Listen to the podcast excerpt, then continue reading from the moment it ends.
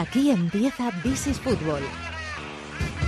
De la mano de Marathon Bets con Fernando Evangelio. Football. Football.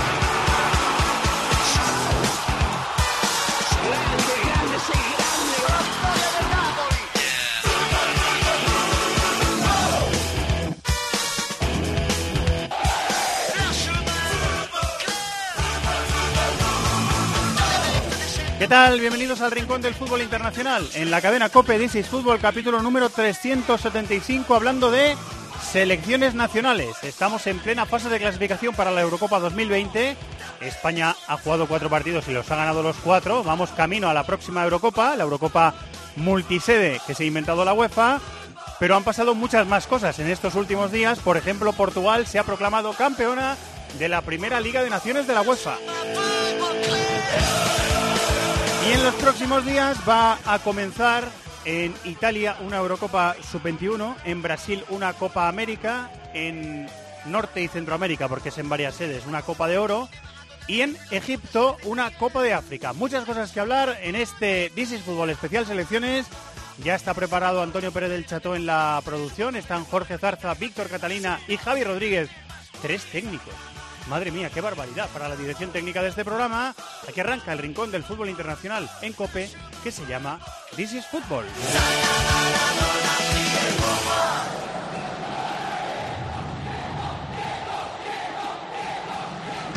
En Cope, tiempo de juego es algo más que deporte. que están a punto de saltar al terreno de juego. Es entretenimiento. ¿Cómo va a Es un día importante. Marisco. Sí, de Es información. En 40 minutos empieza el partido. Algo de última hora, Lama Miguelito. Tiempo de juego con Paco González, Manolo Lama y Pepe Domingo Castaño. El programa líder de la radio deportiva española los fines de semana.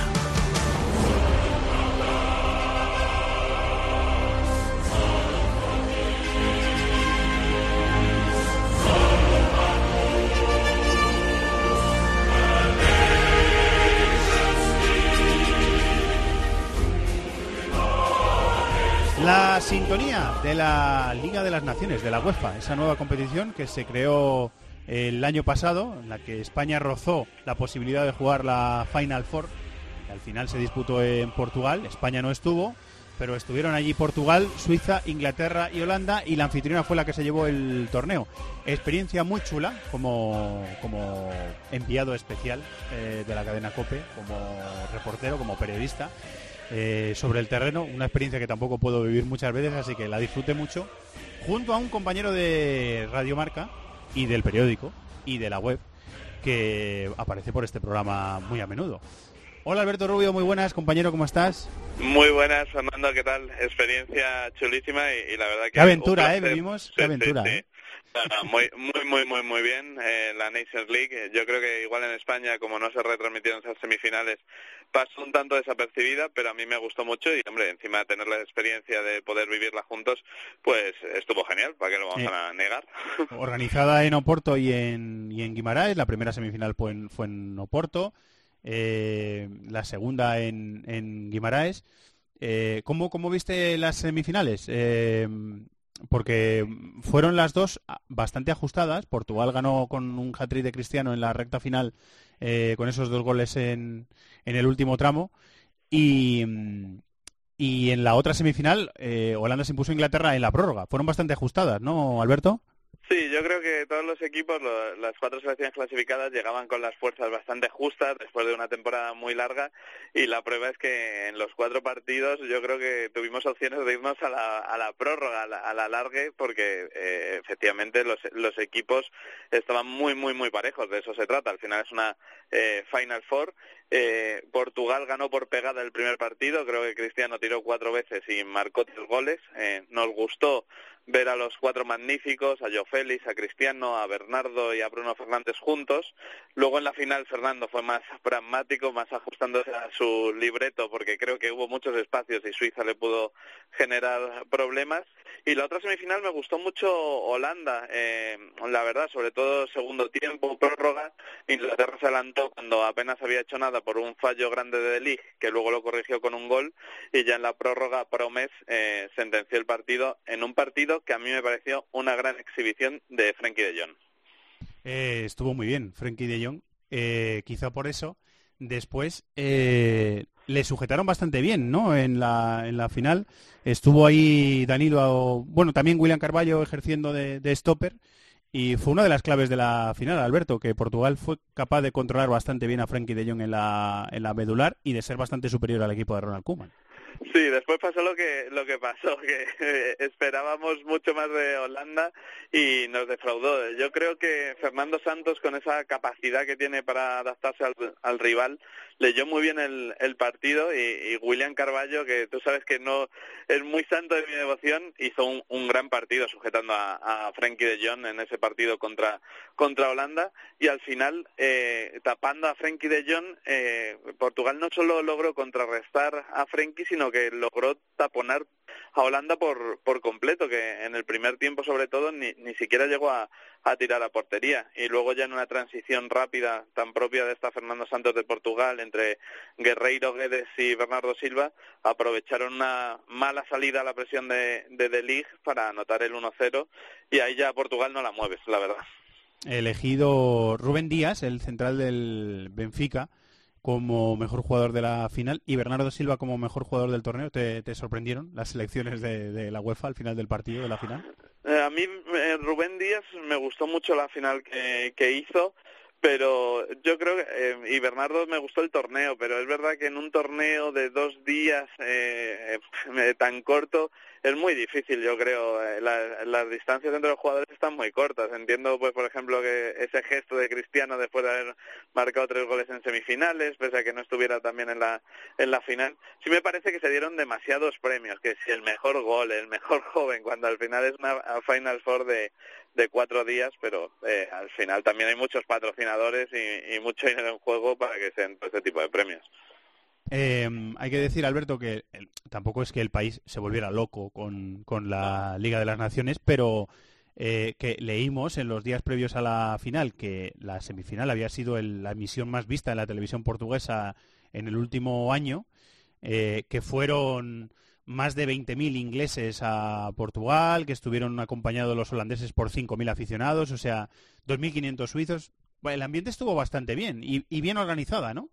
Sí, a mí la verdad que la competición me gustó, me, parece que es una competición que fue ganando calado con el los 10. El lunes cuando llegamos eh, las selecciones están un poco tímidas a la hora de hablar de lo que suponía ganar una eh, Liga de Naciones y luego en la final lo dijo Fernando Santos, que Portugal había hecho historia porque él espera que esta competición se, se convierta en un clásico y yo creo que si la UEFA consigue darle un par de, de matices al torneo, eh, eh, lo va a ser. Creo que si consiguieran, por ejemplo, involucrar a ocho equipos en la fase final, que esos ocho países vendieran los derechos, que ocho países, eh, ocho aficiones estuvieran involucradas, eh, seguro que se convertiría en todo un clásico como una Eurocopa o un Mundial. Dentro de dos años lo volveremos a tener. Estuvieron los jugadores portugueses celebrando en Aliados, en el centro de Oporto, ese título. Para ellos es un título más, o sea que es, una, es otra parte de la, historia victoriosa reciente de la selección portuguesa, Alberto. Sí, eh, como dijo Fernando Santos, para eh, ganar títulos eh, no importa si juegas bonito o feo, sino que hay que jugar bien y, que su Portugal él defiende que juega bien. innegable que esta selección con Cristiano Ronaldo ha cambiado su historia. Hasta que debutó Cristiano no habían jugado una final. Con Cristiano ya son tres finales, perdida en la Euro 2004 en casa, que se desquitaron un poco con la Liga de Naciones, y ganadas Eurocopa 2016 y Liga de Naciones en apenas eh, tres años. Creo que es una selección que, por lo que se ve el trabajo de, inferiores, el Oporto ha ganado este año la Youth League, eh, vienen de ganar el Europeo Sub-19 del año pasado. Es una selección que tiene mucho futuro más allá de Cristiano Ronaldo. Sí, señor. A Portugal le ha valido el torneo para ganar un trofeo más, para aumentar su palmarés. A Cristiano para seguir haciendo méritos, para seguir ganando premios individuales y a Holanda le ha servido para tener la experiencia. Esos chicos ya tienen la experiencia de haber jugado una, una final de selecciones después de haberse perdido una Eurocopa y un Mundial y estar mirando a la próxima Eurocopa. Eh, muy bien, Alberto, ha sido un placer. Eh, a ver si podemos coincidir dentro de poco en otra. Lo mismo digo, que ha sido una semana espectacular y un placer vivirla juntos. Gracias, Albert. Un abrazo. Un abrazo fuerte.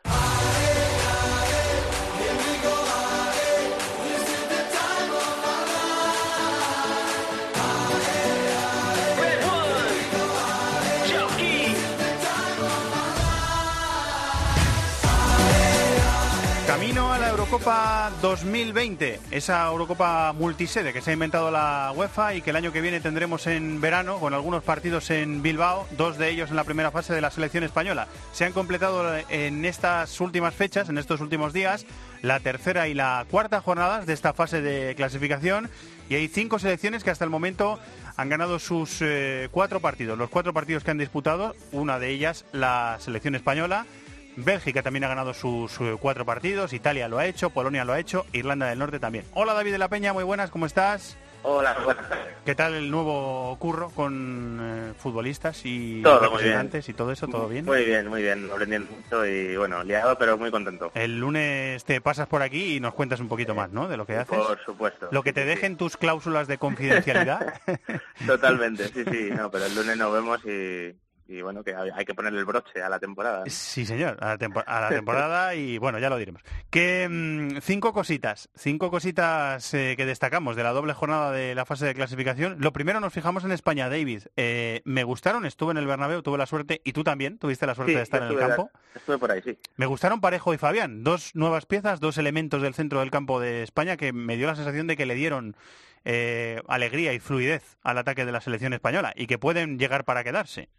Sí, bueno, yo creo que en el caso de Parejo es que estamos hablando de uno de los jugadores o de uno de los centrocampistas eh, que mejor temporada ha hecho en todo el fútbol europeo. O sea, eh, yo creo que ha habido jugadores con más nombre que han estado por debajo de él y, yo creo que esa confianza se nota muchísimo cuando llega a la selección, ¿sabes? Que, que ya ves un jugador maduro, capaz de organizar el juego, los ataques.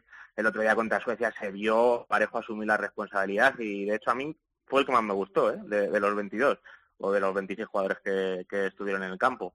Y luego en el caso de Fabián, eh, yo creo que estuvo muy bien. En mi opinión fue una medida para enfrentarse a Suecia, porque Suecia al final repliega con el equipo muy abajo y Fabián eh, golpea muy bien. Disparo, buen disparo, ¿verdad? Exactamente. Y, de hecho yo creo que tenía instrucción de hacerlo, porque en cuanto Suecia metía la línea defensiva dentro del área, eh, Fabián en cuanto tenía un huequecito buscaba portería y como dispara muy bien, incluso también maneja bien la pierna derecha, yo creo que que el cuerpo técnico de la selección pensó que podía ser una forma de abrir eh, el marcador, que como se comprobó fue complicado y, bueno, es, es, un recurso, ¿eh? es un recurso, yo no le veo como titular al menos a corto plazo, si hace otra temporada como esta que ha hecho anterior, eh, esta misma en el Nápoles, pues oye, todo puede ser, pero como recurso contra equipos que te cedan la posesión, que tengas que abrir ahí la lata, es, un, es una opción muy buena. Ese perfil de interior izquierdo también es el de Tiago, por ejemplo, que claro, no ha venido yo, claro, yo creo que hay muchos, o Saúl, o el propio Coque, o bueno, hay muchísimas alternativas dependiendo un poco de, también del rival que te estés enfrentando, ¿sabes? Incluso a lo mejor, dependiendo de las circunstancias, pueden meter a Isco ahí y jugar con un extremo un poco más abierto, o bueno, tiene muchas opciones ahí Luis Enrique, claro. Segundo toque de, estas eh, cinco cosas que sacamos de la doble jornada de la fase de clasificación para la Eurocopa, la goleada de Ucrania a Serbia. También estuvo el equipo de Shevchenko como para golear. Un resultado muy sorprendente, ¿eh? porque Serbia, bueno, eh, ya habíamos visto como con Kristalic el, el cambio de sistema, con los tres centrales, el equipo bien organizado, por supuesto con Luka Jovic, que que es un jugador que, en, los últimos metros te sabe definir, o sea que para mí el resultado muy sorprendente. Y bueno, estuvo muy bien Sigankov, el que juega de extremo derecho eh, en el Dinamo de Kiev, que, le está metiendo como titular eh, en Ucrania eh, Shevchenko, y, en el otro lado con Oplianka, y luego dos interiores muy móviles, con Zinchenko jugando ahí por dentro, sabemos que en el Manchester City normalmente juega de lateral, izquierdo, pero, sí, pero bueno, al final Guardiola siempre le mete mucho por dentro y, tiene mucha libertad y conoce la zona y entre Chiganchov y Konoplianka a, a, los, a ambos lados de los de los centrales exteriores de Serbia, tanto Milenkovic como Kolaro sufrieron mucho y, y bueno, eh, no es que se domine partido o, que tenga yo creo trae, eh, potencial el equipo como para repetir esto muchas veces pero yo creo que fue un partido muy consagratorio sobre todo para Chigankov y la sensación de que Sechenko por lo menos ha encontrado ahí una dupla muy interesante en ambos extremos. O sea que que bueno, muy buenas noticias para Ucrania, sin duda. ¿Qué pasó para que eh, la campeona del mundo se pegara el batacazo en Turquía, 2-0 en la primera jornada? Fue sorprendente. Bueno, yo, yo, creo que Turquía manejó muy bien eh, la defensa sin balón. Yo creo que además con Sissoko va en doble pivote, eh, al final si tú les obligas a, meter mucho balón entre líneas, a, a que haya poco espacio ahí para jugar, eh, a esta Francia le cuesta y, ya vimos en el Mundial como cuando se rompía el partido y podían lanzar a Mbappé, sobre todo era cuando más daño hacían. Em, en el momento en el que no aparece mucho Grisman, que no lo hizo, eh, pues, pues le costó a Francia. Y luego que vimos a un Burak Yilmaz titánico contra Barani Titi. Y, y, bueno, pues a partir de ahí también que Turquía en casa, ya sabemos que se maneja muy bien, también es un estadio complicado, eh, encuentra el 1-0 media la primera parte, ya Francia tiene que encima eh, atacar más tiempo eh, como más incómoda estaba y al final se le fue acabando el tiempo.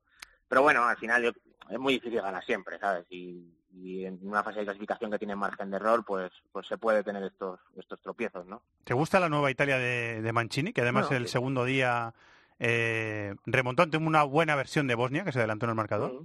Yo, yo creo que la mejor noticia para Italia es que por lo menos ya eh, tienen claro lo que están haciendo, ¿sabes? Porque yo, a mí la sensación que me ha dado es que ha habido muchísimos años que en Italia no, no sabíamos bien hacia dónde tiraba o, qué perfiles de jugadores eran los que de verdad por los que se estaba apostando. Y, y Mancini tiene muy claro que sobre todo su trío de centrocampistas es Jorginho, Varela, Berratti, o sea que son, son jugadores al final que, que saben pasar la pelota, que, que, te ganan tiempo a través del control, que se asocian bien. Y, y luego eh, dos jugadores en los extremos que también van dentro, pueden tocar la pelota, que tienen buen disparo como Bernardeschi Insigne. Y luego eh, habíamos visto a Italia que le estaba faltando finalizar las jugadas y lo que ha decidido Mancini es tirar de, de que bueno, eh, a largo plazo no te va a dar mucho, pero ha hecho un temporadón y para ir sacando resultados ahora mismo me parece una decisión inteligente y sobre todo que compensa bien la idea colectiva. Italia, ya lo hemos dicho, es una de las selecciones que lleva pleno eh, el pleno de España nos sorprende, el pleno de Irlanda del Norte sorprende un poquito más, aunque hay que tener en cuenta a sus rivales. siempre compiten, pero siempre compiten. ¿eh? En la, últimamente, con las ideas claras también Irlanda del Norte sabe competir y, saca resultados. ¿eh? Y luego el de Bélgica, liderado por Hazard, eh, sobre todo en el último partido, yo creo que el, nuevo jugador del Madrid estuvo muy bien. Y por una liderada por Lewandowski, ¿no? Que ha sido el que ha metido goles decisivos. Sí, bueno, Hazard ya le vimos en la final de Europa League cómo ha acabado la temporada a nivel altísimo y una victoria muy contundente contra Escocia con el plan habitual de Roberto Martínez, con el 3-4-2-1 este que juega. Y, a mí me gusta mucho cuando vemos a Hazard y a De Bruyne con esa libertad viniendo abajo a Eden, porque Torgan fue titular también contra Escocia. Sí, como carrilero, como, carrilero, sí, lo, utiliza, ya había utilizado a Ferreira Carrasco ahí, que de hecho tuvo unos minutillos al final, simbólicos, pero el, el, un carrilero suele ser Meunier, que bueno, sí es más lateral, pero el izquierdo normalmente con Roberto Martínez es un extremo reconvertido, ¿eh? y jugó Torgan Azar, el nuevo jugador del Borussia Dortmund. Y, bueno, victoria muy contundente. Y luego en el caso de Polonia, eh, también ganaron sus dos partidos. Y bueno, me llamó la atención sobre todo en el segundo, porque en el primero contra Macedonia juega solo Lewandowski arriba, con Zielinski por detrás sale eh, el delantero del Milan, en el descanso, marca gol a los dos minutos de la segunda parte, que es el gol de la victoria además, y deciden, eh, decide Bercek eh, meterles a los dos como titulares contra Israel. Que bueno, Lewandowski es muy bueno y al final, aunque él sea un finalizador y acabe todas las jugadas, encaja bien con otro punta, pero al final también es cierto que son dos perfiles bastante similares, que van a acabar en el área, te van a rematar todo lo que le mandes y y bueno, pues una alternativa mm, eh, eh, para la, delantera de Polonia, que ya lo había hecho antes con Milic también. Milic Te iba a decir, hubo un momento de nuestra vida que era Lewandowski-Milik, ahora es Lewandowski-Piontek. Lo que pasa para mí Milic es un, jugador más móvil y con más recursos fuera del área que Piontek. Entonces Piontek es muy específico de, de, delantero centro, de finalizar en el área. Tiene buen juego de espaldas, pero yo creo que tiene menos recursos fuera del área que Milic y, bueno, hay que ver la convivencia ahí con Lewandowski. al final, eh, por edad, lo lógico es que todo derive en un Piontek eh, Milic en el futuro, que no está mal tampoco. Bueno, pues en el mes de eh, septiembre volverá la fase de clasificación y veremos la quinta y la sexta jornadas a ver cómo evolucionan estas elecciones. David, muchísimas gracias. Buen trabajo. un abrazo. A ti, Fer, un abrazo. Chao. ¡Los de las cuotas! ¡Los de las cuotas! MarathonBet es más. Más mercados, más ofertas, más experiencias, más cuotas. Regístrate ya en marathonbet.es. Deposita 60 euros, introduce el código Bonacope y juega con 90. Deposita 60 y juega con 90. ¡Los de las cuotas! ¡Los de las cuotas! MarathonBet. Mayores de 18 años. Juega con responsabilidad. Consulta condiciones en marathonbet.es. Estás escuchando Fútbol en COPE.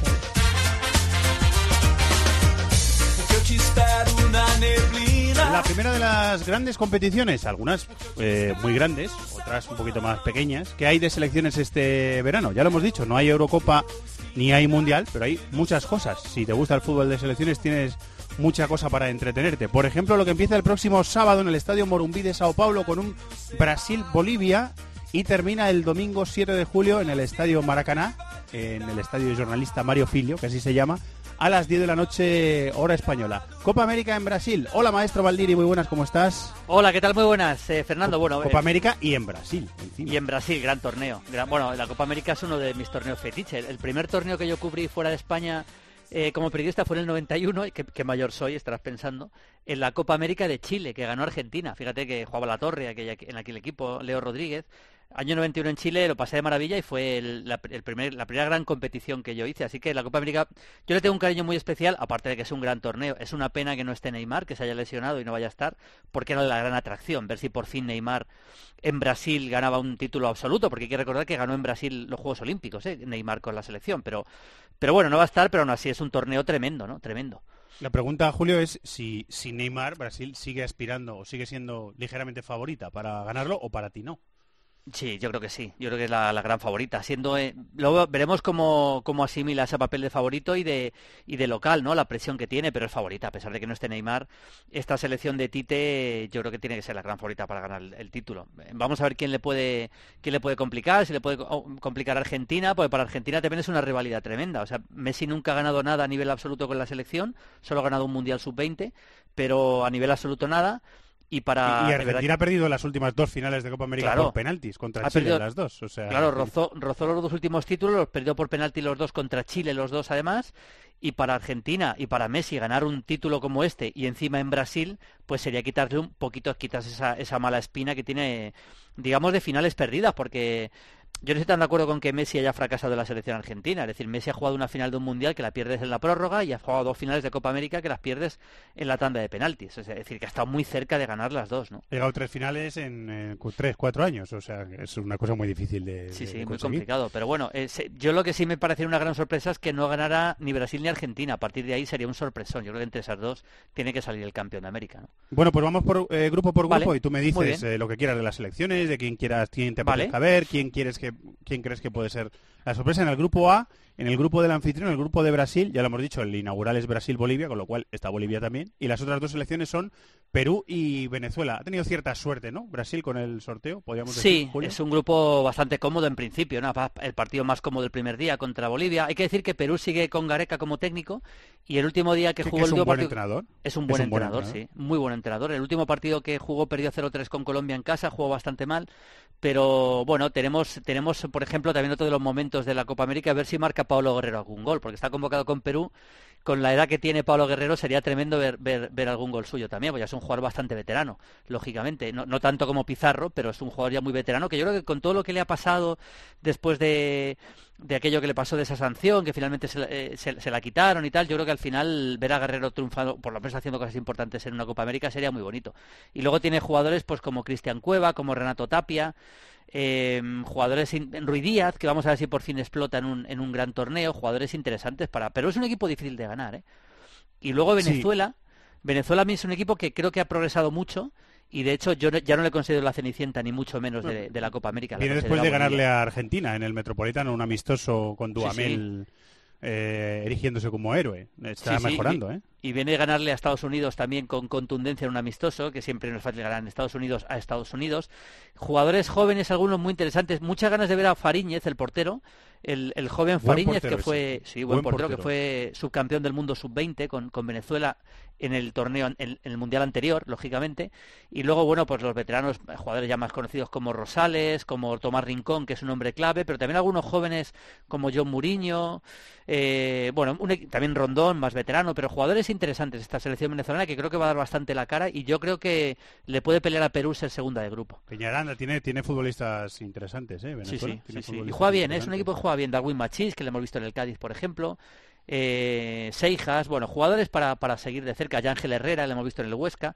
Un, un, equipo interesante, ¿eh? un equipo interesante. En Brasil ha demostrado Tite que Richarlison le gusta mucho. Confía en Coutinho porque cada vez que tiene una oportunidad le da eh, ¿Dónde piensas que va a jugar eh, Coutinho, Julio? ¿Como interior o un poquito más avanzado con, con alguno de los. yo, creo que el hecho de que no esté Neymar puede hacer que Coutinho juegue más arriba, ¿eh? porque es verdad que ha llamado a William que en, puede en jugar la posición ahí. de Neymar, ¿no? Yo creo que puede jugar en la posición de Neymar, sí, y, aprovechar que no está Neymar para jugar ahí en la posición de Neymar y luego la clave es ver, si van a jugar juntos, que yo creo que sí, Casemiro y Artur, y Artur, los dos. Si, va, si van a jugar los dos. El último partido sí lo hicieron. Tuvo un pequeño problema de lesión Artur, pero yo creo que no, no, va a haber, no, no va a tener grandes problemas para jugar la Copa América. Y al final jugar los dos juntos más un tercer interior y, tres arriba. Yo creo que por ahí a los tiros Gabriel Jesús seguramente el titular, el delantero titular de Brasil. Eh, ¿Quieres decir algo más de este grupo? bueno, que, cosa de Bolivia o... Bueno, en Bolivia es difícil esperar algo importante de la selección boliviana, francamente, ¿no? Eh, estoy viendo un poco la plantilla, tiene a, Marcelo Martins como gran estrella, pero me parecerá muy difícil que, ¿eh? se, sí, un clásico. Otra cosa que es un clásico de las Copas de América es que siempre el partido inaugural es el, local contra el equipo más flojo. Antes era el local contra Venezuela y ahora es el local contra Bolivia. Así que el partido inaugural será Brasil-Bolivia en, en, Morumbí. Yo creo que Brasil lo tiene que ganar con comodidad y a partir de ahí pues, eh, pues seguir, seguir creciendo y, aspirar al título como máximo aspirante para mí, Brasil. En el grupo B aparece, en el grupo B de la Copa América aparece, oh cielos, el campeón de Asia. Qatar va a jugar en el grupo B de la Copa América. Y es bonito ver a Qatar, ¿eh? Es bonito. Ya sé que... Argentina, Colombia y Paraguay. Sé que los más puristas dirán que qué pinta Qatar y qué pinta Japón en la Copa América, pero a mí me gusta ver a Qatar aquí, porque me gustó mucho ver a Qatar en, el, en eh, la Copa de Asia ganándola. Creo que hay un gran trabajo ahí con, con, eh, con un técnico español, por cierto. Félix Sánchez, sí. Félix Sánchez. Y hace poco jugaron contra Brasil, el amistoso que jugaron en Brasilia. Perdieron, creo que fueron 2 o 3-0. No, no fue una goleada escandalosa. Y la verdad que el equipo compitió bastante, creo que fue 2-0, y el equipo compitió bastante bien. La primera parte sobre todo compitió bastante bien y, y le, complicó a Brasil en algún momento. Yo creo que es un equipo que va a competir bien, lo que pasa es que es muy difícil contra Argentina, Colombia y Paraguay. Opciones de pasar son, casi nulas. Pero bueno, va a ser interesante ver a, ver a Qatar. Y desde luego, eh, ya no solo ver a la Argentina, que hablamos si quieres un poquito más de, de, la Argentina de Scaloni, pero ver a Colombia con Queiroz como técnico. Hace 18 años ganó su última Copa América, eh, Colombia. No, eh, ganó todos los partidos en aquel torneo y es verdad que fue una Copa América en la que no estaba Argentina, bueno, no quiso viajar a Argentina, con lo cual una, una Copa América bastante devaluada. Pero bueno, apetece mucho ver a, ver a esta selección colombiana, desde luego, bueno, con jugadores como pues como Radamel Falcao, como Muriel también, y luego en el medio campo jugadores muy interesantes. Cuadrado está, James, por supuesto, Cardona también está. Me gusta mucho a, a Cardona le está dando bola, ¿no? A Cardona le está dando mucha bola a Queiroz en los amistosos que he, he, leído, yo creo. Está jugando bastante, sí. Luego vamos a ver un, un joven como Lucumí, si puede tener algunas opciones. Eh, Gustavo Cuellar, que es un jugador que me gusta bastante también, que está jugando en Flamengo. Eh, bueno, un equipo que yo creo que tiene que ser como mínimo segundo de grupo, ¿no? Y Paraguay, Paraguay de Berizzo, Berizzo que después de dirigir a, a Chile, entre otros equipos, está con la selección paraguaya. Vamos a ver hasta qué, hasta qué punto es capaz de, de hacer un buen torneo la selección Tiene paraguaya. Tiene buena base que... esa selección, ¿eh? Tiene buena base. Sí, y, sí, y, sí. y te digo una cosa, Julio, que eh, la, la, base un poquito de, de jugadores es del, del, Olimpia de Asunción. Yo les he visto contra Gremio, que por cierto nos ha tocado otra vez en octavos de final de la Libertadores. ¿Ah, sí? -huh. eh, y es un equipo duro de, de roer, ¿eh? Yo creo que, por, que Paraguay a Paraguay no va a ser fácil ganarle. Me da la sensación, ¿eh? Probablemente en esta, pueda, pueda en esta Copa sí. América probablemente entre el, el Paraguay-Colombia sea el, el, partido clave para ver quién es segundo detrás de Argentina, aunque bueno, Argentina tampoco está para tirar muchos cohetes, ¿eh? la, la, esa es la realidad. Vamos a ver a, a Iturbe, por ejemplo, a Deres González en, en, Paraguay, a Santander, a Cardozo, el veterano, bueno, hay, hay, bastantes jugadores en Paraguay que ver. Y luego, bueno, hay que hablar de Argentina, ¿no? No sé cómo lo ves tú, pero pero para Argentina es, eh, es ahora o nunca realmente poder, poder Problemas en defensa, ¿no, Julio? Tiene pinta en los últimos sí, partidos y... Sí, bueno, el, partido con Nicaragua era un equipo tan flojo que no puede servir para mucho pero en ese partido dejó algunos detalles. Jugó muy bien Lo Celso, por cierto, arriba. Jugó, por la derecha Lo Celso y se entendió bastante bien con Leo Messi, que ya sabemos que es un poco la clave de lo que pueda pasar. Y luego jugó Agüero arriba. De momento Dybala se queda en el banquillo y estoy contigo. O sea, al final ves el, ves la, el plantel de defensas argentinos, pues Acuña lateral izquierdo, está Sarabia para lateral derecho, está eh, Juan Foyt, el joven del Tottenham, está Funes Mori. Otamendi quizá pueda ser el central con más, eh, con más eh, jerarquía de esta selección, pero desde luego defensivamente es un equipo que no tiene nada que ver con el resto del equipo, como le viene pasando a Argentina últimamente, la verdad. O sea, en el último dices que junto a Lo Celso, a Messi y al Kun. Sí, el, el Kun fue, el, el Kun jugó arriba y luego jugó Lo Celso por la derecha y Messi con la libertad habitual, por supuesto. Y luego en el doble pivote está consolidando a, a Guido Rodríguez, que está jugando en México, con, con, Paredes. Fíjate que es un doble pivote que tampoco tiene mucho, digamos, mucho nombre a nivel internacional, pero bueno, Paredes, Guido Rodríguez parece que va a ser el doble pivote del equipo de, de este equipo de Scaloni. en, en Qatar, eh, vimos a la, selección qatarí sorprender ganando la Copa de Asia y el delantero fue la estrella. ¿Te acuerdas, Maldini? Un delantero que, marcó un montón de goles y... Sí, Almoez, Ali eh, Almoez. Almoez Ali, Almoez Ali. Almoez Ali, llevará el 19. Es un, es un jugador que yo le vi en la Copa de Asia Sub-23, me vas a decir que, que, que estoy para allá, pero en la Copa de Asia Sub-23 le vi y me impresionó muchísimo y dije, este chaval, pero vamos, este chaval, este chaval está para jugar en la absoluta y luego resulta que va a la absoluta y que es el gran héroe de la Copa de Asia. Es un delantero, un delantero, está, por cierto, toda la selección catarí está jugando en Qatar, absolutamente todos, no hay ni uno que esté fuera de Qatar. Y, vamos a ver cómo, cómo, progresa este equipo, ¿no? Pero bueno, Ali Almoez, está Kramafiz, que pasó por el Sporting de Gijón, está el hombre, el centrocampista más importante es Alaidos, que le veremos con el número 10, que es el que dirige el equipo, y luego tiene, tiene el capitán, ¿no? Alaidos es el capitán. El capitán Alaidos, efectivamente, mm. sí. Y luego, bueno, algún que otro centrocampista también para, para tener en cuenta. El mediocentro se llama Asim Madivo, un mediocentro de, de mucho trabajo, de mucha jerarquía, físicamente muy poderoso y es un hombre clave también. Eh, ¿Algo más de este grupo, Julio, que te quede por decir, del grupo B, de la Copa bueno, América? Bueno, que me gustaría sinceramente que Qatar no se fuera de la Copa América sin puntuar. Creo que merece por lo menos sacar algún puntito, porque el crecimiento del fútbol qatarí es importante y sobre todo por Félix Sánchez, con el trabajo que llevan haciendo en la Academia Spire tantos años, sacando a los jóvenes, viendo cómo crecen, cómo progresan. Ganaron la Copa de Asia. Ganó ya Félix Sánchez una Copa de Asia sub-19 en su momento con varios de los jugadores que van a estar en esta Copa América. Ganaron la Copa de Asia absoluta y sería interesante que por lo menos no se fueran de vacío en cuanto a puntos en la Copa, en la Copa América. Recuerdo que son tres grupos de cuatro y que pasan a cuartos de final los dos primeros de cada grupo y los dos mejores terceros. Eh, o sea que siendo tercero te puedes meter en cuartos de final de la Copa América. Eh, y grupo C, Chile, Ecuador, Japón y Uruguay que quizá es el más abierto, a lo mejor, ¿no, Julio? Por, nombres, por nivel de equipos, quizás sea el más abierto. Sí, hay que seguramente descartar a Japón, aunque también probablemente pueda quitar algún punto algún. bueno, puede competir, ¿no? Puede, competir, bien, sí, sí. El, fútbol japonés ha demostrado poder competir bastante bien y, lo puede hacer, pero bueno, lógicamente Chile, Ecuador y Uruguay tienen que disputarse las tres plazas, incluso la plaza de, de tercero que se meta, ¿no? Vamos a ver Uruguay. Uruguay, el último partido que jugó contra Panamá, eh, bueno, sigue Tavares, veteranísimo ya Tavares, desde el Mundial del 90. vemos a Tavares como seleccionador. Es verdad que no ha estado siempre, pero, pero, 30 años. 30, años ahí peleando ahí en la selección en, varias etapas. Y bueno, eh, la clave de Uruguay es cómo estén Suárez y Cavani, lógicamente. El otro día jugaron contra Panamá, fueron suplentes los dos, jugó arriba Maxi Gómez, marcó el primer gol pero luego salió en la segunda parte y el equipo mejoró muchísimo, lógicamente. Y luego es verdad que está cambiando bastante el estilo de Uruguay. Ya tiene jugadores... Ha cambiado el perfil de los centrocampistas, sí, ¿no, Sí, sí, a eso iba, ¿no? Betancourt, está eh, Nathan Nández, que ese sí que representa un poquito más el estilo Uruguay. Lucas Torreira, que es una especie de mezcla entre lo que ha sido el, estilo tradicional uruguayo y Fede Valverde también que puede entrar. Y luego en defensa pues se mantienen Jiménez y Godín. Es que es un equipo muy reconocible en varias líneas, ¿no? Y Buslera, también el portero eterno de Uruguay. Así que una selección uruguaya que competir va a competir, ya lo sabemos, vamos a ver hasta qué punto lleva. Pero hay un jugador que me gusta mucho que es Jonathan Rodríguez, el jugador de Peñarol, que creo que puede tener minutos y me parece muy, muy interesante también. Eh, de la selección chilena, ¿cómo está Chile, eh, Julio? ¿Los has visto recientemente? o eh, Son los vigentes campeones y en el anterior torneo también ganaron por los penaltis a Argentina. Han bajado bastante el nivel. Vi un ratito el partido contra Haití, aunque no lo pude ver completo, que al final remontaron, pero han bajado bastante el nivel. Hay que decir que está Reinaldo Rueda como técnico y les quedan, hombre, le queda, le queda Vidal, le queda algún jugador todavía veterano, pero ya no en un buen momento, igual que Alexis Sánchez, que son las dos grandes estrellas, pero creo que es una selección chilena muy por debajo del nivel que hemos visto últimamente. Competir en mundiales con San Paoli, por ejemplo, o en, la, las dos últimas Copas de América, o sea, casi casi. Amagaron con irse, ¿no? Alexis Vidal, Sí, amagaron con irse, pero yo creo que por lo menos esta Copa América están y veremos qué pasa con. hasta el próximo mundial va a ser muy difícil que se Un equipo ya veterano, ¿verdad, Julio? Veterano, sí, sí. No se puede esperar gran cosa de Chile, sinceramente. Me da la sensación que no se puede esperar gran cosa de Chile.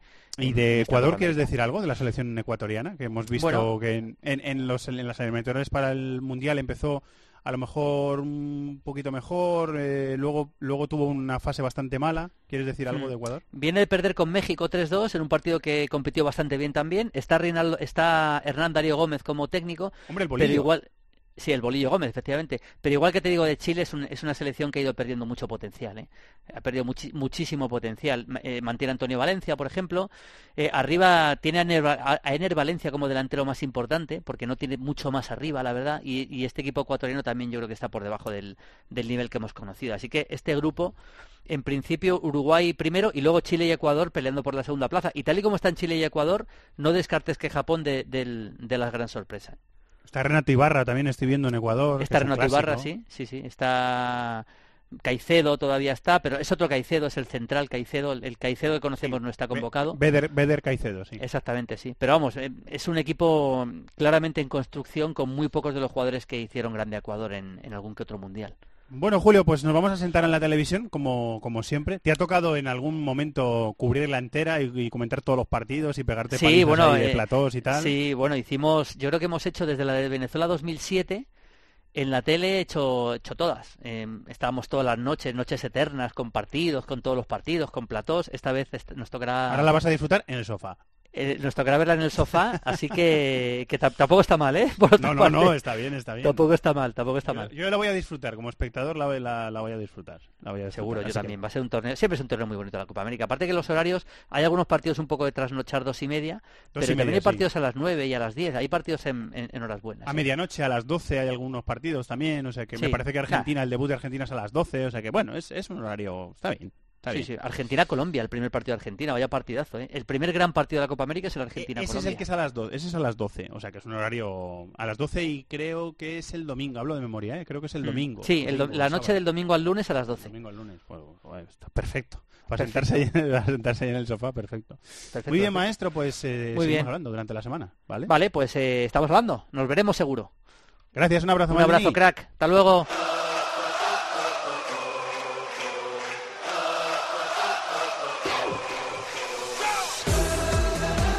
Sintonía Selección Española para acompañar a nuestra selección sub-21, que está buscando el título de campeona de Europa, que ha logrado varias veces recientemente en los últimos eh, torneos, no en el anterior, pero sí en algunos de los últimos años. Y también estamos buscando los Juegos Olímpicos de Tokio, porque las cuatro semifinalistas de esta Eurocopa Sub-21, que se va a disputar entre Italia y San Marino, 12 participantes, pues los cuatro primeros van a ir a los Juegos de Tokio 2020. Partido inaugural, domingo, seis y media de la tarde, Polonia, Bélgica es de nuestro grupo. Después a las nueve de la noche, Italia y España debutarán en ese grupo A. En el grupo B están Serbia, Austria, Alemania y Dinamarca. Y en el tercer grupo, Rumanía, Croacia, Inglaterra y Francia. Cibercafé preparado. Hola, Carlos Mateos. Muy buenas. ¿Cómo está Charlie? Oh, hola, ¿qué tal? Buenas tardes. ¿Cómo estáis? Comunidad Valenciana, Miquel Moro. Hola, Miquel. Hola, muy buenas tardes. Lo primero, chicos, la lista de España. Eh, la última noticia es que ayer mismo entró Paul Lirola, el lateral del Sassuolo, por una lesión. ¿Os gusta la, lista de España para el europeo?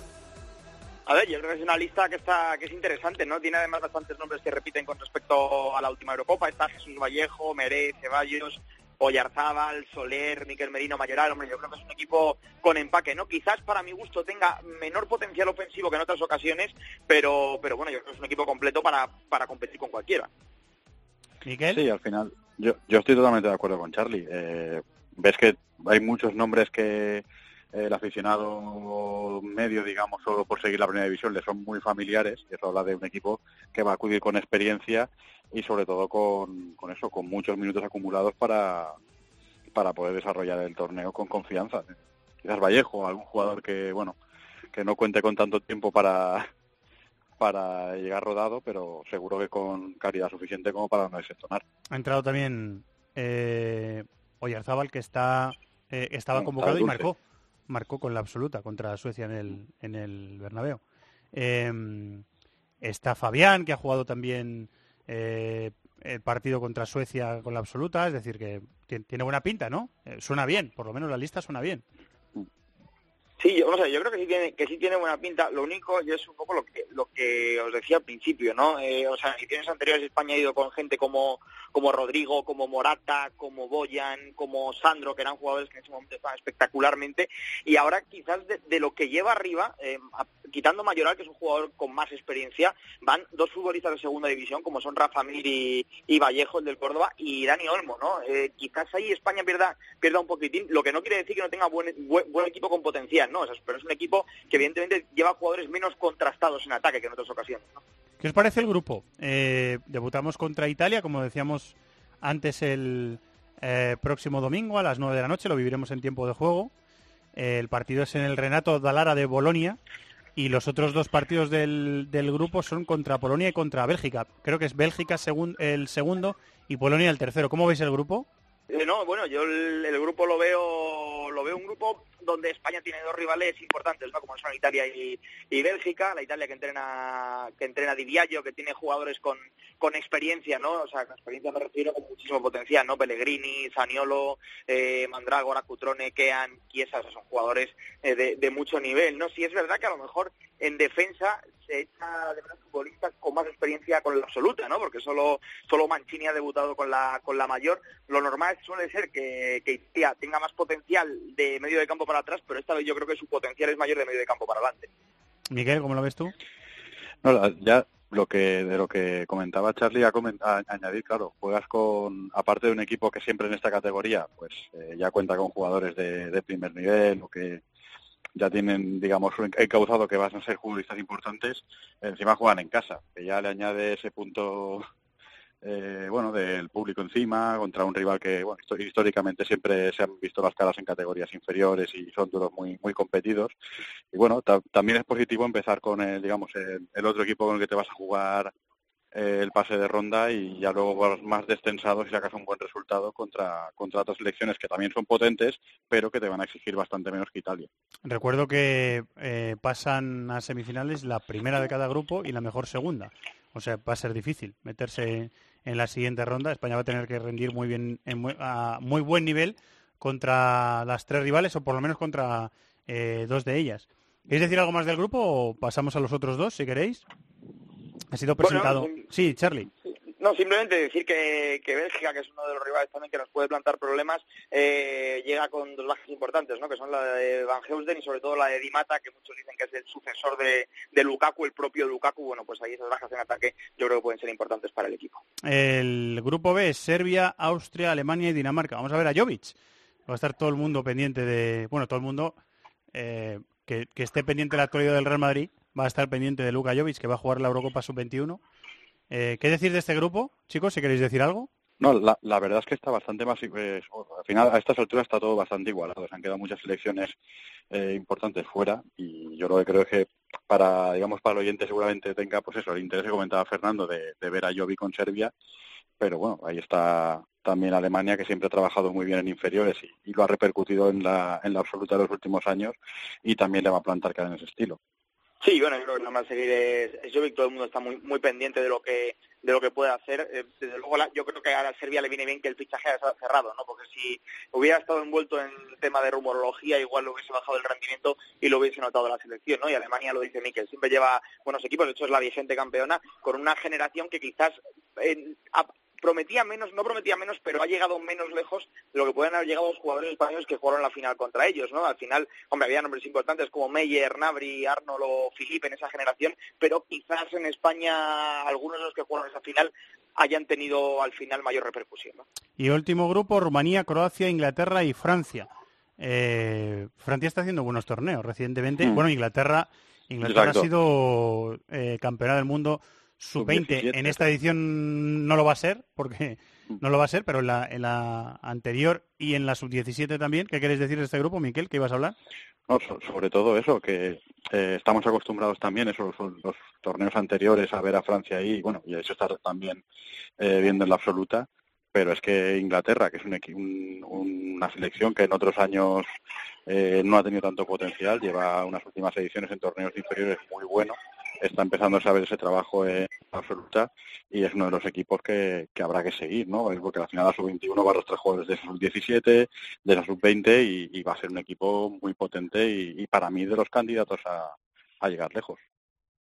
Yo, creo que, sí, no, yo, yo creo que hay selecciones que se han empezado a dar cuenta de lo que yo creo que en primer lugar se dieron cuenta eh, España y Alemania, ¿no? Que es trabajar las inferiores con la idea de que luego todo funcione en, las, en la absoluta, ¿no? Entonces yo creo que España y Alemania en eso llevaron la delantera, pero ahora eh, hay combinados como Francia, como Inglaterra, que también lo están haciendo, y, Francia, pues bueno, esa continuidad de los éxitos que se dan en las inferiores se ha dado, por ejemplo, se ha trasladado hacia la consecución del Mundial, ¿no? Por eso yo creo que es interesante ver cómo esa evolución que también tiene Inglaterra, lo decís, ganando mundiales en, inferiores, puede afectar a lo que es la sub-21, que es el paso previo a la absoluta, ¿no? Es como seguir el proceso y yo creo que aquí es un poco un momento rupturista, ¿no? En la, en la sub-20, si eres muy bueno, pues destacas mucho, en la absoluta tienes que ser muy bueno para destacar, en la sub-21 es cuando quizás se vea si llegas o te quedas, ¿no?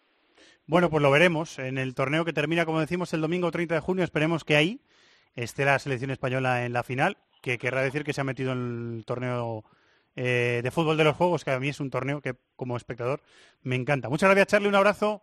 Gracias a vosotros, un abrazo. Gracias, Miquel, un abrazo. Un abrazo para todos. ¡Los de las cuotas! ¡Los de las cuotas! MarathonBet es más. Más mercados, más ofertas, más experiencias, más cuotas. Regístrate ya en marathonbet.es. Deposita 60 euros, introduce el código Bonacope y juega con 90. Deposita 60 y juega con 90. ¡Los de las cuotas! ¡Los de las cuotas! MarathonBet. Mayores de 18 años. Juega con responsabilidad. Consulta condiciones en marathonbet.es.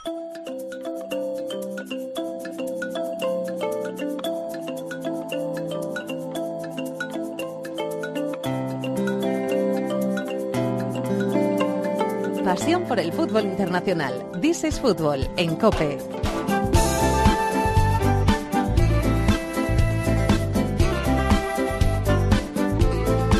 Pues iba a ser en Camerún, pero al final va a ser en Egipto. 24 selecciones por primera vez y por primera vez también en, eh, en nuestro verano, porque la Copa de África normalmente era en los meses de enero y febrero, pero esta vez empieza el 21 de junio, viernes a las 10 de la noche, partido inaugural entre el anfitrión, Egipto, la selección de Salah, y Zimbabue, y termina la Copa de África muy, muy tarde, el 19 de julio, la final a las 9 de la noche. Compañero de Gol Televisión, de Bean Sports, eh, Alberto Yogo Bueno. Hola Alberto, muy buenas, ¿cómo estás? ¿Qué tal? Buenas tardes, Fernando, ¿cómo estás? Primera edición de 24, ¿cómo, ¿cómo la ves? ¿Las favoritas, las de siempre? ¿Torneo más duro que habitualmente? ¿Cómo lo ves? Para empezar hay que decir que hay muchas novedades. Primero que serán 24 selecciones en lugar de 16, y esto ya es novedoso. Segunda novedad es que habrá VAR, arbitraje y vimos la que se lió con el VAR en la final de, Champions League africana. ¿Es verdad? Y por tercer, eh, tercer argumento para decir que es novedoso es que va a ser en verano con tal de no perjudicar los futbolistas africanos que juegan en Europa y, también a sus clubes, lógicamente, porque la Ligue 1 francesa, por ejemplo, había sido históricamente un solar en época de, eh, de Copa de África de Naciones. Hay que decir que se juega en, Egipto porque en, Camerún hay un conflicto muy gordo en la zona anglófona, es decir, en la frontera con Nigeria, está muriendo gente cada día, en Amazonia, por lo tanto la CAF lo ha llevado a Egipto. Eh, están todas las gordas. Me faltaría quizá Burkina Faso, me faltaría Gabón de Aubameyang, pero son medianas, no son las gordas. Las gordas de verdad sí que eh, van a estar y veamos si el norte de África recupera un poco esa, hegemonía. ¿eh? Este año van a estar todas las gordas norteafricanas, va a estar eh, Túnez, va a estar Argelia, va a estar Marruecos y va a estar también, evidentemente, la anfitriona Egipto, con lo cual se espera de que el fútbol norteafricano, que en el pasado mundial ya introdujo a tres de las cinco selecciones del continente en la Copa del Mundo de Rusia, quiere dar un salto y quiere recuperar la hegemonía pues, que ha perdido desde 2012, después de esa triple corona de Egipto, eh, todo lo que ha venido después ha sido África Negra y Norte de África quiere recuperar su, su posición. Así que yo me inclino por Marruecos, que para mí es el equipo más competitivo que hay. ¿Sí? Luego está Senegal, que es un equipazo. Hoy ha salido la lista eh, de Aliou Cissé y es un equipazo el de Senegal. Y luego por detrás me atrevería a decir que Nigeria, Costa de Marfil y la anfitriona Egipto, seguramente en ese segundo escalón están esas tres que le pueden eh, complicar mucho la vida a los que mencionan como favoritos, pero siempre que es fútbol africano, Fernando, hablar de favoritos es muy complicado. Sí, es muy difícil. Eh, para terminar, repaso los grupos. Grupo A, República Democrática del Congo, Egipto, Uganda y Zimbabue. En el B están Burundi, Guinea, Madagascar y Nigeria. En el C están Argelia, Kenia, Senegal y Tanzania. En el D, Costa de Marfil, Marruecos, Namibia y Sudáfrica. En el E, Angola, Mali, Mauritania y Túnez. Y en el F, Benin, Camerún, Ghana y Guinea-Bissau. Cuando era un, un torneo de 16 eh, selecciones, claro, había un grupo de la muerte total. En este torneo, el D, podemos decir, Alberto, Costa de Marfil, Marruecos, Namibia y Sudáfrica, a lo mejor el de más nivel, ¿puede ser? Si incluimos Sudáfrica como mayor nivel, sí. Lo que es que Sudáfrica es más em, nombre ¿no? y más extensión de país que, fútbol real. En Sudáfrica hay que recordar que la liga en Sudáfrica se vende muy bien, hay buenos salarios, con lo cual los jugadores sudafricanos ya dejan de irse a ligas de mayor nivel y sí que tienen un punto de no sé si llamarlo acomodamiento, tienen un punto de menos competitividad y eso hace que no sea tan, eh, tan poderosa. Pero sí que es verdad que los dos principales equipos que has, que has nombrado eh, deberían llevárselo y esa tercera incógnita de Sudáfrica seguramente sea donde está el, gran, eh, el gran que. Como hay octavos de final, entre medio de cuartos, creo que los octavos de final realmente todas las gordas van a pasar y ahí en los últimos 16 veremos quién definitivamente va a dar el, paso al frente. Pasan los dos primeros de cada grupo y los cuatro mejores terceros. Vamos a tener un Camerún-Ghana en primera fase, vamos a tener un Costa Marfil Marruecos que se han enfrentado últimamente varias veces, una Argelia-Senegal de hecho, perdona Fernando, eh, es Marruecos, la de Marruecos de Hervé Renard. Recordemos que Hervé Renard es el técnico francés que está en Marruecos, que ha ganado ya dos Copas de África. Ganó en 2012 con, con Zambia, ganó en 2015 con Costa de Marfil y en el pasado clasificación para el Mundial, el Hervé Renard con Marruecos fue a quitarle la plaza a Costa de Marfil en Abidjan, con lo cual hay una rivalidad reciente histórica entre Costa de Marfil y Marruecos que evidentemente va a tocar límites eh, altísimos en esta, en esta Copa de África. Eh, como tú conoces mucho el fútbol africano, la última pregunta, eh, Alberto, es para que nos recomiendes a alguien, que yo a Sadio Mané lo descubrí gracias a ti, jugando una Copa de África, comentando en Eurosport con, con Senegal. Recomiéndanos a alguien, Alberto, para que le sigamos. A ver, yo ¿Alguien menos conocido? A ver, a, ver, Diaguara del Napoli supongo que ya lo conoce todo el mundo. Imagino que este no hace falta recomendarlo. Eh, ¿A quién te puedo recomendar, Fernando? A Vilasaki, el futbolista sudafricano, un futbolista que, me gusta mucho, que tiene mucha calidad, que está en un grupo eh, muy complicado, eh, Costa de Marfil. Y si no, puede ser eh, Oniango, que es el portero de Uganda. Es un portero que en África es auténtico ídolo, que en Europa casi nadie le conoce porque, porque juega en, el continente africano, pero es un portero espectacular Oniango, así que nos decidimos por él, por Denis Oniango, el portero ugandés. Los apuntamos y los seguimos. Buen viaje, muchas gracias Alberto, un abrazo. Adiós, un abrazo.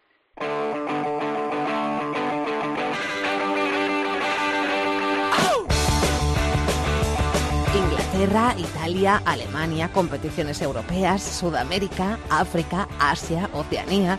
Todo el fútbol del mundo cabe en cope.es. Y además de Copa América en Brasil, hay Copa de Oro en Norte y Centroamérica, es decir, en Estados Unidos. Es que no solo se juega en Estados Unidos. ¿Verdad que no, Ariel Judas, compañero, muy buenas? Hola, Fernando. No, es multisede, ¿no? Multisede. bueno, sí, pero sí, pero no tanto, porque eh, van a usar sedes en Jamaica y en Costa Rica para solo un partido. Ah, vale. Cada una de esas sedes, con lo cual no es que hay una actividad, claro, claro, tiene un poco de trampa, el 95% de los partidos se van a hacer en estadios de Estados Unidos y sí un par, uno en Kingston y otro en San José, en la capital de Costa Rica, y con eso, digamos, complementan un poco una, una apertura que están declamando desde CONCACAF desde hace rato, pero que a nivel de competiciones, de clubes y de selecciones, tiene Estados Unidos como un escenario repetido y habitual. El primer partido el partido inaugural es eh, madrugada del sábado al domingo, del 15 al 16 de junio, Canadá-Martinica, y el torneo termina, recuerdo, la final es el 8 de julio, eh, bueno, madrugada del 7 al 8 de julio, que es el mismo día que termina la Copa América en Brasil. La final de la Copa América será a las 10 de la noche y de madrugada, esa misma madrugada, será la final de la Copa de Oro. Me dices, Ariel, que México y Estados Unidos llegan con muchos problemas al torneo, ¿no? Por, por motivos diferentes. Sí, sí. Eh, los dos, las dos potencias que tiene esta región, México y Estados Unidos, estrenan más o menos entrenador. Eh, Martino, Tata Martino en México, Greg Berhalter en, en Estados Unidos. Martino que se ha encontrado entre lesiones, problemas de salud y negativas de, de varias figuras, con un plantel bastante diezmado. De hecho, a día de hoy, ahora mismo, a, a muy pocos días de que comience la Copa ahora, están intentando ver si pueden recuperar algunos jugadores que en principio habían dado de baja, va a llegar con un plantel bastante diezmado México. Pese a eso, obviamente es el candidato número uno, pese a las lesiones, pese a las ausencias de nombres grandes, es el equipo sobre el papel más fuerte. Y a Estados Unidos le pasa algo parecido. No han sido buenos los resultados en los últimos amistosos. Venezuela lo dejó muy expuesto una semana atrás a Estados Unidos, también perdió con Jamaica, eso es más o menos dentro de la lógica de lo que puede pasar en, en un equipo en formación de Estados Unidos, pero por ejemplo ha perdido a Tyler Adams, el chico que salió de los Red Bulls de aquí de MLS, que está ahora en el Red Bull de, de Alemania, es uno de los grandes jugadores, probablemente de aquí a 10 años, la, la gran figura, el gran capitán que va a tener la selección de Estados Unidos, se acaba de lesionar en las últimas horas, se va a perder completamente del torneo y es una baja muy, muy, muy importante. sobre todo desde el punto de vista anímico, porque es, empieza su juventud, es el, el nuevo dueño del equipo, así había ejercido Adams en los primeros amistosos en los que pudo estar, en los primeros días de trabajo en los que pudo estar con Berhalter.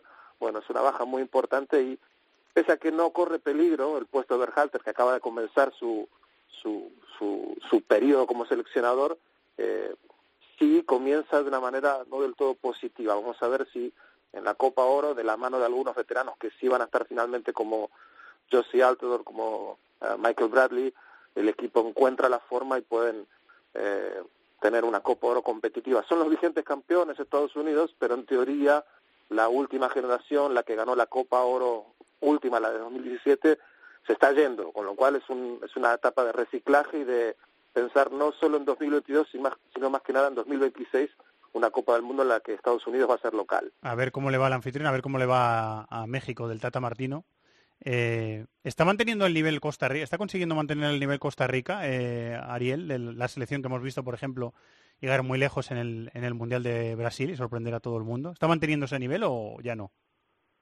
Eh, puede haber bajado un par de puntitos lo de Costa Rica. No olvidemos que la, la buena generación, la que ha conseguido cosas importantes, ya comienza a mostrar signos de veteranía, pero dentro del panorama actual, con esta México, con este México bastante diezmado, con este Estados Unidos que es una gran incógnita, yo creo que tiene una opción bastante clara Costa Rica de, de poder aspirar al título, definitivamente eh, en esta edición de Copa Oro. Desde el año 2000 mm, todos los ganadores siempre han sido o México o Estados Unidos. Yo creo que esta vez hay un poco más de apertura, sobre todo por esa debilidad de, de, de los dos grandes de la región.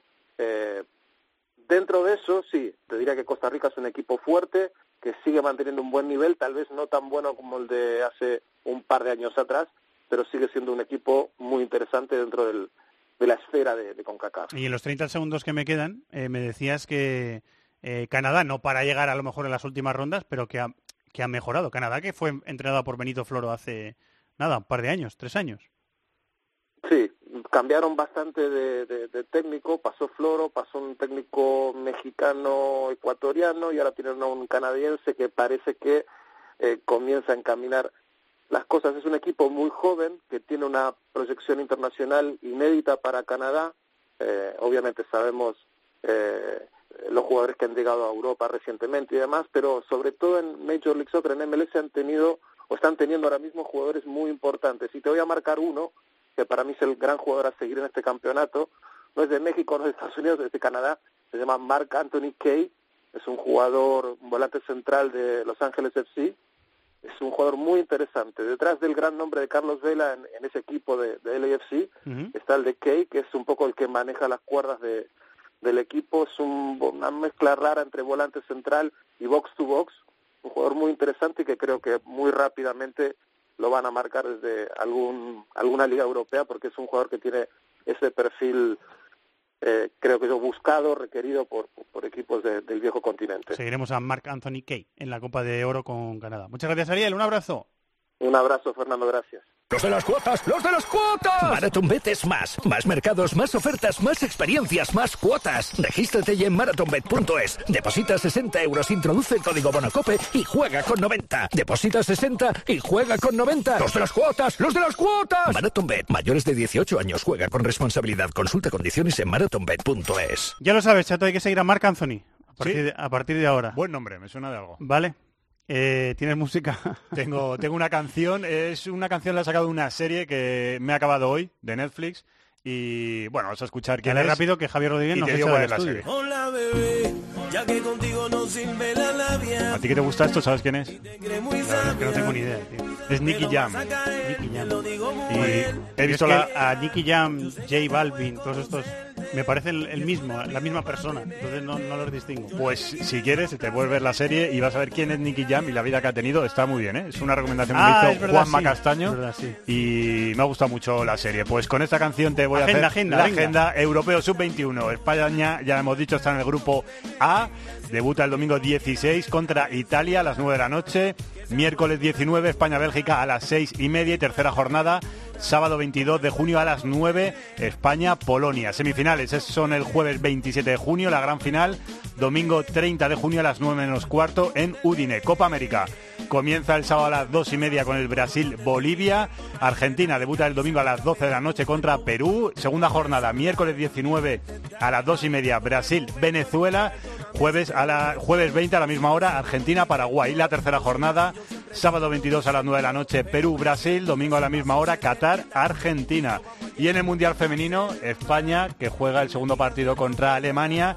Y la tercera jornada se enfrenta a China, lunes a las 6 de la tarde. A ver si pasamos a octavos. Los octavos que comienzan el sábado día 22, los cuartos de final serían el 27, las semifinales 2 y 3 de julio y la final, ojalá esté España, 7 de julio. Hay tiempo de juego con todos los partidos de la selección femenina y hay área chica el día después de cada partido de la selección española con Andrea Pelay. Con Andrea es que nuestra está allí contándonos todo. Muy bien, gracias, Chato. Adiós.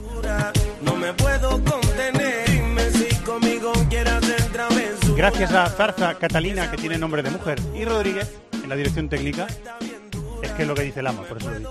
Es un guiño a Manolo Lama. Gracias a Chato, que ha estado en la producción.